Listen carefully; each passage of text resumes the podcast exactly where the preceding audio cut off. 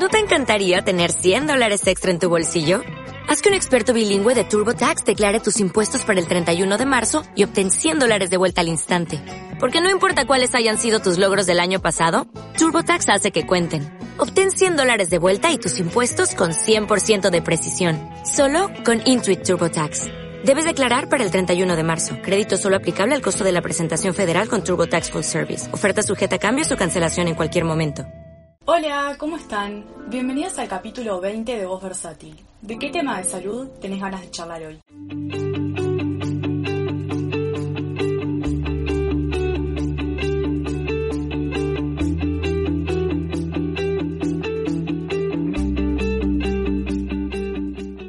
Según una encuesta realizada por Whistle Out, pasamos aproximadamente 3 horas por día frente a las pantallas de dispositivos, ya sea celulares, tablets, computadoras, entre otros. Esto significa que nuestra piel está expuesta todos los días aproximadamente 3 horas a la luz azul que emiten estas pantallas. En mi caso, y creo que en la mayoría de los jóvenes, mucho más que 3 horas por día. Entonces, ¿qué consecuencias tiene esta exposición en nuestra piel? Según un artículo académico escrito por las dermatólogas Ingrid Rivera y Zulay Rivera, una selfie o incluso exposiciones tan cortas como de una hora pueden acelerar el proceso de envejecimiento de la piel al aumentar la generación de especies reactivas de oxígeno y hay una relación entre estrés oxidativo y envejecimiento extrínseco. Sin embargo, cabe aclarar que en otro artículo, la doctora Marta Frieiro, jefa del Servicio de Dermatología y Venereología del Hospital Quirón Salud Marbella, explica que nuestra principal fuente de luz azul es el sol. La luz que recibimos de los dispositivos es mucho menos energética y por lo tanto sus efectos en la piel no son comparables a los efectos de la luz del sol. El envejecimiento digital entonces es real y es dañino, pero no es el mismo, comparable al que produce el sol.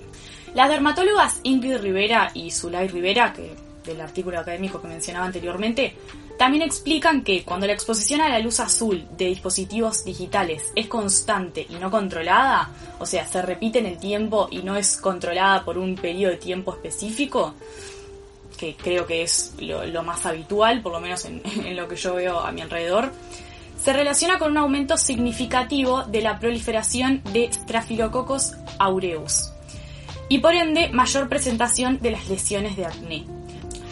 José Aguilera, que es doctor en biología y académico de la Academia Española de Dermatología y Venereología, explica que una larga exposición puede provocar daños en la piel por estrés oxidativo y cambios en el estado hídrico de la piel, lo que puede provocar un mayor envejecimiento y pigmentación.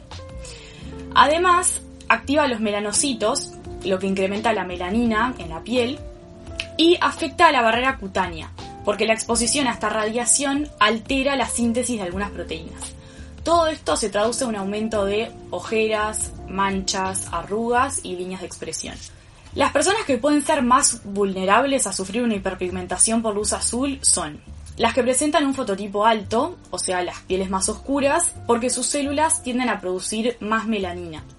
Las mujeres embarazadas, las personas que se sometieron a procedimientos de peeling o procedimientos de resurfacing, porque su piel está más sensible después de, haberse sometido a esos procedimientos, y las personas que estén tomando antibióticos, así como cuando nos mandan algún antibiótico, nos mandan cuidarnos del sol, bueno, acá eh, sucede esto.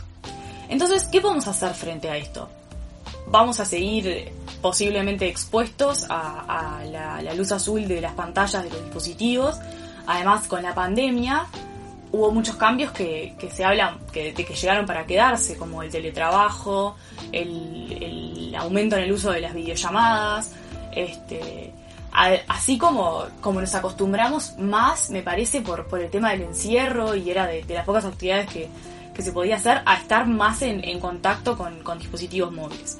Entonces, es una realidad que va a seguir pasando. ¿Qué podemos hacer para prevenir todos estos efectos negativos, para actuar frente a ellos. Alicia Flores, que es experta en cosmética, dermatología y estética, recomienda ponerse protector solar en la cara antes de trabajar o, en definitiva, siempre que vayamos a estar expuestos a la luz azul de, las pantallas de, los dispositivos. Que por lo que yo veo de las personas a mi alrededor es todos los días, porque el celular lo usamos todos los días y en los jóvenes casi que a cada rato. Ella explica que esta es la manera de prevenir la aparición de manchas, sobre todo en la zona de los pómulos y en la pera, y de prevenir un envejecimiento prematuro en la piel. Otra, otra sugerencia, otra cosa que se aconseja es reducir la luz azul de los dispositivos instalando filtros de luz azul en ellos. Y otra cosa que se repite en varios artículos es intentar reducir el tiempo de uso de estos dispositivos, intentar usarlos menos, o sea, directamente intentar exponernos menos a esta luz azul. Bueno, espero que les haya gustado este capítulo, espero que les sirvan las recomendaciones de la información y las recomendaciones de estos dermatólogos. Las fuentes de este capítulo fueron eh, el artículo de lo bueno y lo malo, y lo malo perdón, de la luz azul en la piel, escrito por las dermatólogas Zulay Rivera e Ingrid Rivera, publicado el 11 de septiembre de 2020 en Piel Latinoamérica. El artículo de la elevada exposición a la luz azul envejece más la piel, publicado el 10 de junio de 2019 por Redacción Académica. Y cómo afecta la luz azul de las pantallas a la piel, escrito por Soledad López, periodista especializada en salud, el 16 de marzo de 2021. Nos vemos en el próximo capítulo.